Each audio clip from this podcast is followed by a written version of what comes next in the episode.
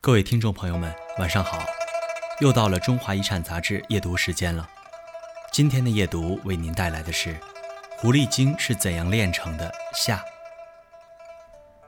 远古时代被供上神坛、奉为瑞兽的狐狸精是怎样成为淫妇的？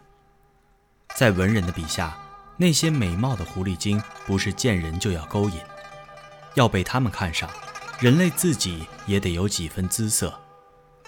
比如在唐大夫《广义记》中即有一例：唐宋州刺史王玄年少时候俊美非凡，被一只狐狸精看上了。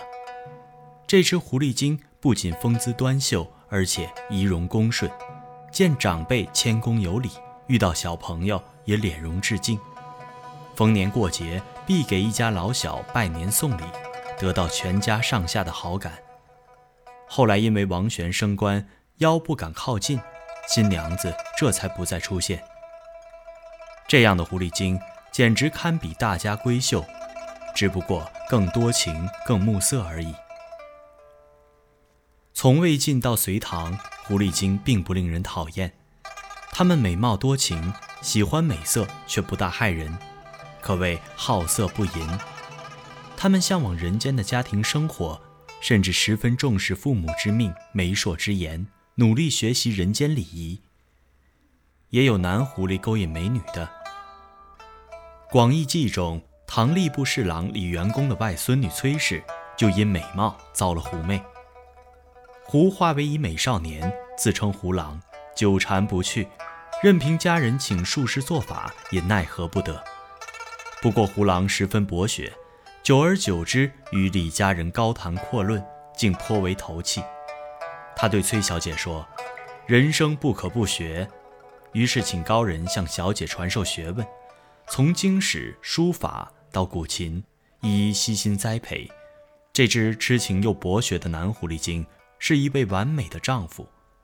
可惜，当李家人发现他是妖以后，便被杀之而后快了。在以开放著称的唐代，狐狸精并没有后人想象中的淫荡。那种自由放纵、不知廉耻的狐狸精，是在宋代才修炼成功的。在理学盛行的宋明时期，狐狸精们大胆地追求起自由的性爱来。从天而降的绝代佳人，在宋明小说中随处可见。一方面，我们会发现这个时期勾引人的狐狸精几乎全变成女人，美少年退出舞台；另一方面，这些狐狸精美女异常开放大胆，完全视礼法如无物，而现实中，妓女也常常被冠以“狐狸精”的称号。比如北宋文豪苏轼在《东坡志林》中载：“东坡设属钱塘，有妓号名九尾狐。”可见妓女与狐狸精合为一体始于宋朝，而这正是中国社会上嫖妓最风行的朝代之一。有趣的是，这样嫖客遍地的时代，也是理学盛行的时代。于是，狐狸精全面妓女化，成了理学家严厉批判的对象，也成为了为男子开脱的最好工具。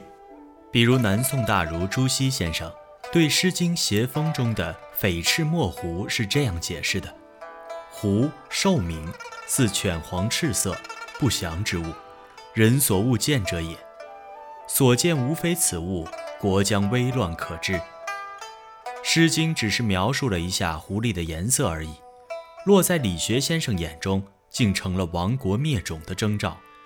而同样的狐狸色，在上古还是三德之一，这里却成为不祥之物。人类的富贵解释，恐怕连狐狸也无可奈何了。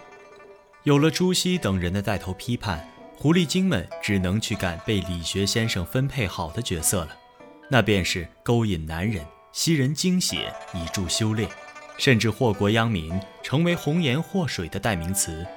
比如明小说《封神演义》中的苏妲己，就是淫荡残忍、危害社稷的九尾狐。两汉魏晋时被奉上神坛的九尾狐，到此时被彻底打入妖界。成为狐狸精中最神通广大且危害最大的种类。到了蒲松龄笔下，狐狸精变得前所未有的可爱，其中虽有败类，却不乏痴情善良之人。不过，美丽的狐狸精和美丽的女鬼如何区分呢？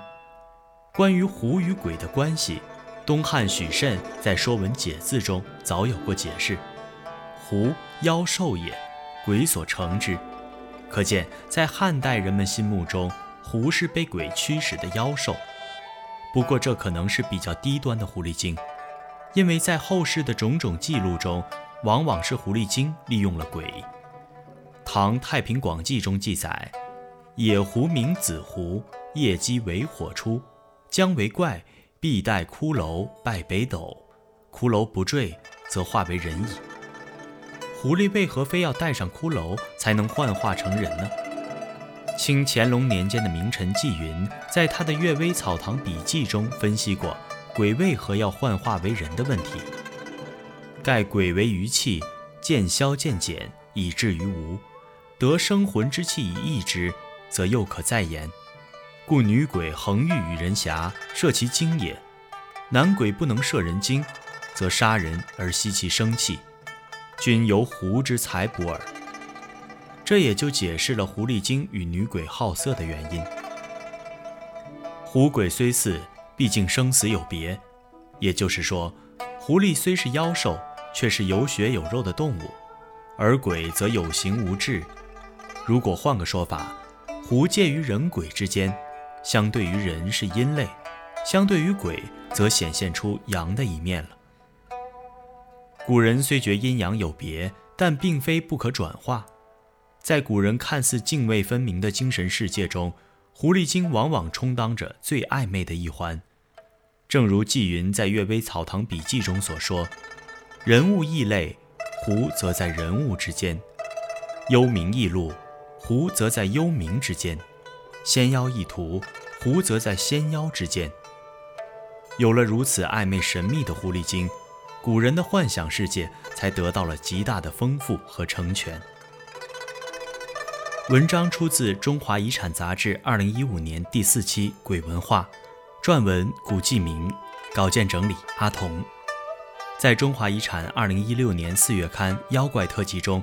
还有更多有趣的志怪故事，您可以搜索我们的天猫店铺“中国国家地理旗舰店”进行选购，也可在新浪微博中华遗产杂志与我们互动。今天的夜读就到这里了，我是子航，祝您晚安。